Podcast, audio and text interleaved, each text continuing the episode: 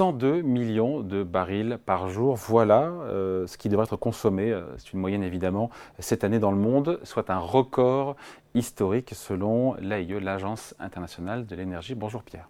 Bonjour David. Pierre Sabatier, économiste et président du cabinet Premview. On a beau parler tout le temps de transition énergétique, de lutte contre le, le réchauffement euh, climatique et de la planète, la réalité, c'est que 2023, ce sera l'année où la demande mondiale d'or noir euh, est repartie et sera la plus importante jamais, ever, comment dire.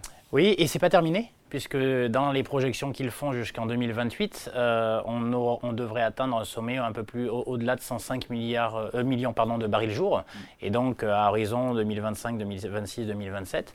Donc effectivement, on est sur une forme de contradiction entre les éléments de langage qu'on manipule quasi quotidiennement et les résultats euh, finalement sur le terrain de, la consommation euh, notamment de, produits, euh, produits pétroliers. Alors évidemment il y a la question du transport, mais il y a l'usage aussi du pétrole qui est fait. Le vrai sujet c'est qu'il y a une, une, augmentation en fait prévisible.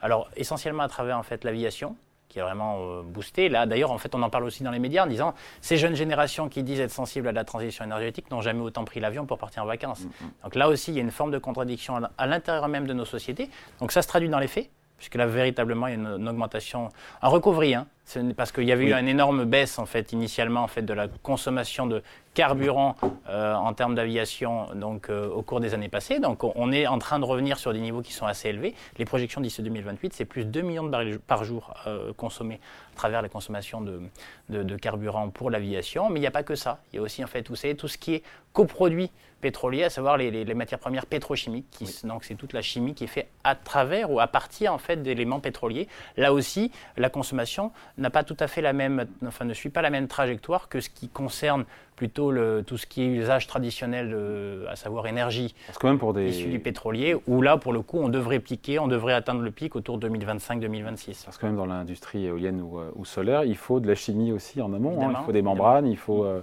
et donc il faut de la pétrochimie. Euh, la demande donc de pétrole mondial sera plus élevée cette année qu'elle, que 2019. On peut dire que la parenthèse Covid se referme.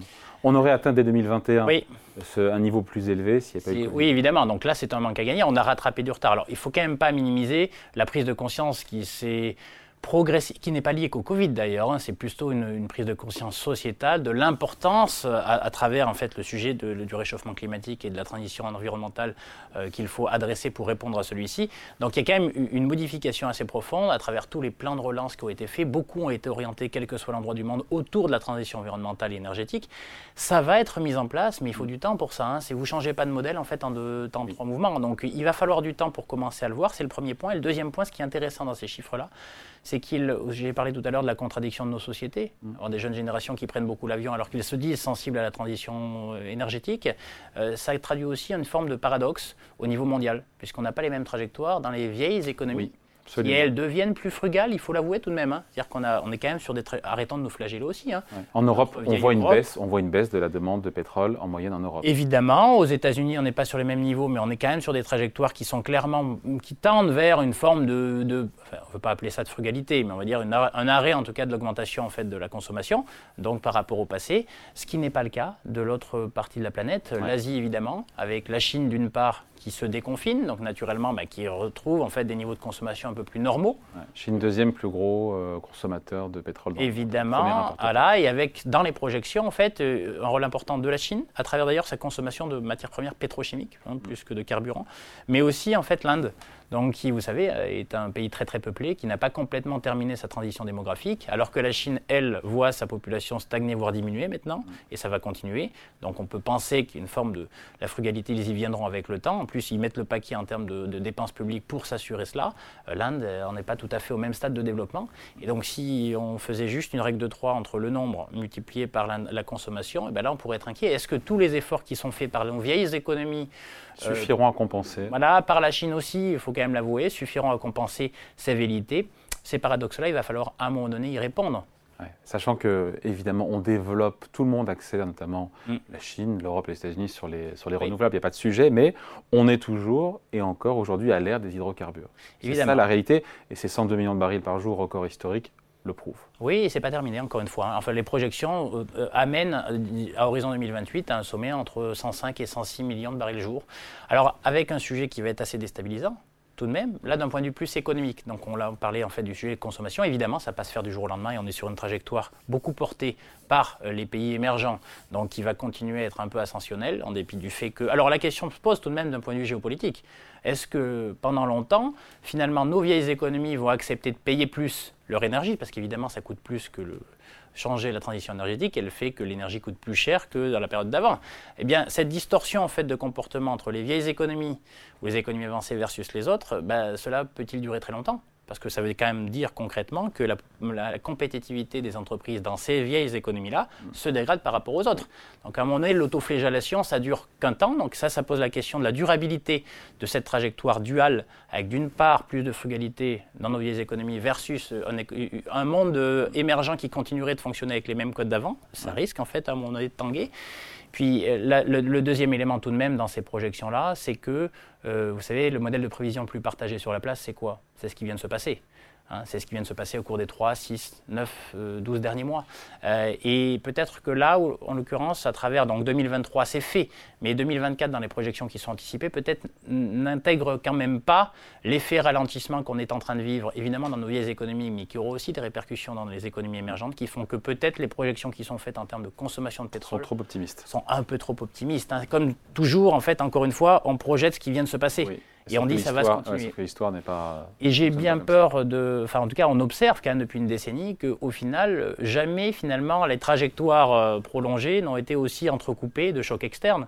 On parle évidemment des crises sociales que le monde a connues entre 2015 et 2020, euh, les problématiques de tension internationale en termes commerciaux entre 2015 et 2020 qui continue de perdurer, la crise sanitaire là aussi en 2020, euh, la guerre entre la Russie et l'Ukraine, ce qui fait que vous savez, il faut aussi se méfier des projections linéaires comme celle-ci. Encore une fois, le monde est perclus et de tensions et de paradoxes et qui fait que ce type de projections-là seront peut-être. Mais la réalité, c'est qu'aujourd'hui, ce sont les, la demande mondiale de pétrole vient des pays émergents, vient de la Chine, et que l'Europe a baissé sa consommation euh, mondiale de, oui, européenne de pétrole, mm. et les États-Unis l'ont à peu près stabilisé. C'est ça. la photo aujourd'hui. Exactement. D'où quand même des conséquences là aussi. Hein. le monde, ce n'est pas des silos qui, se, ne se, enfin, qui ne communiquent pas entre eux. Hein. Euh, d'où quand même la question de la résilience euh, du, monde actuel dans les, enfin, à travers les tensions géopolitiques que tout ça va créer. Combien de temps nos vieilles économies vont accepter de perdre en compétitivité au regard en fait de comportement des autres? Et ça peut sous-tendre par contre des avancées politiques. Hein. Euh, vous savez, ça fait combien de temps qu'on parle de TVA sociale, environnementale aux portes de l'Europe, par exemple? Ça fait combien de temps qu'on en parle? Ça fait très très très longtemps. Donc ça serait peut-être une manière pour répondre à la perte de compétitivité associée à la transition énergétique. Peut-être faudrait-il compenser cela aux portes, voilà, aux portes de l'Europe euh, quant aux importations qu'on fait qui viendraient de pays dans lesquels, enfin, qui ne sont pas assez engagés dans la transition énergétique, qui seraient finalement pénalisés. On ne ferait que rééquilibrer la compétitivité de nos entreprises plus vertueuses sur ce front. Alors là, on parle d'environnement, mais aussi on peut parler de sociétal, versus d'autres qui le sont moins. Peut-être qu'un jour, ça finira par arriver, mais il va falloir en fait maintenant passer de la parole aux actes parce que sinon ça risque à mon nez de coincer.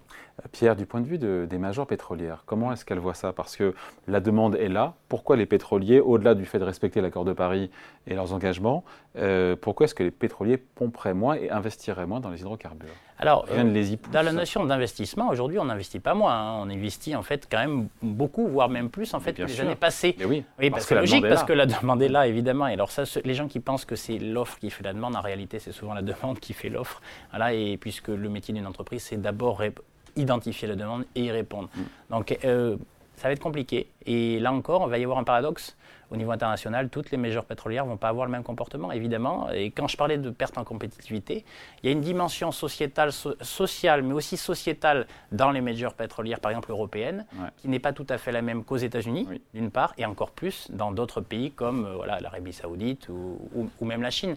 Et là, il va y avoir aussi une distorsion de concurrence. Donc on va avoir un flot d'investissement important, mais certains vont beaucoup investir dans les énergies renouvelables parce que sociétalement, c'est nécessaire de par leur origine, d'autres peut-être un peu moins. Hein, et euh, il va y avoir à un moment donné un peu de frottement euh, ou de friture sur la ligne, surtout quand, si jamais, on est effectivement face à des investissements qui sont assez importants, donc on augmente la capacité de production. Si jamais les demandes dont je parlais tout à l'heure ne sont pas tout à fait au niveau, on pourrait se retrouver avec un marché, parce que attention, les prix, normalement, c'est le rapport entre l'offre et la demande. Tout ce que vous me dites là devrait faire que les prix sont beaucoup plus élevés. Ben voilà, c'était ma question, c'était ma dernière question.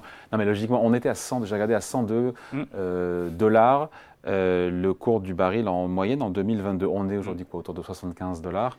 On se dit avec tout ce qu'on s'est dit là, pourquoi est-ce que le baril n'est pas plus haut? Bah, Parce qu'aujourd'hui les investisseurs, y, y compris euh, dans ce domaine-là, euh, estiment, que l'impact 2023, enfin de, second semestre 2023 et 2024 du ralentissement de l'économie mondiale sera susceptible de ne pas faire se réaliser ces demandes-là ou ces niveaux de demande-là. Donc c'est une forme d'anticipation. Donc là aussi, il y a un paradoxe. Il y en a un des deux qui a raison. Euh, là, en l'occurrence, je tendrai plutôt vers, euh, vers les investisseurs qui euh, le signal prix nous semble plus à même de traduire la réalité économique du ralentissement de nos vieilles économies, en sachant que beaucoup de gens pensent que les économies émergentes sont autonomes des vieilles économies. C'est faux, y compris pour la Chine, parce que beaucoup de gens disent la Chine euh, voilà, est la locomotive de l'économie mondiale. Déjà, un, vous avez vu qu'elle a du mal à reprendre son marché intérieur et elle reste encore très dépendante de son marché extérieur, à savoir de ses exportations. Et les exportations de la Chine, c'est quoi? C'est pas autre chose que la demande interne de nos vieilles économies aussi. Donc tout ça n'est pas indépendant. Et donc, c'est la raison pour laquelle je pense que le signal prix sur une demande qui n'atteindra peut-être pas les projections qui ont été faites tout récemment, en tout cas en 2024, sont probablement valables. Bon, voilà, merci beaucoup. Explication signée Pierre Sabatier, économiste, président du cabinet PrimeView. Merci Pierre. Merci David. Salut, salut.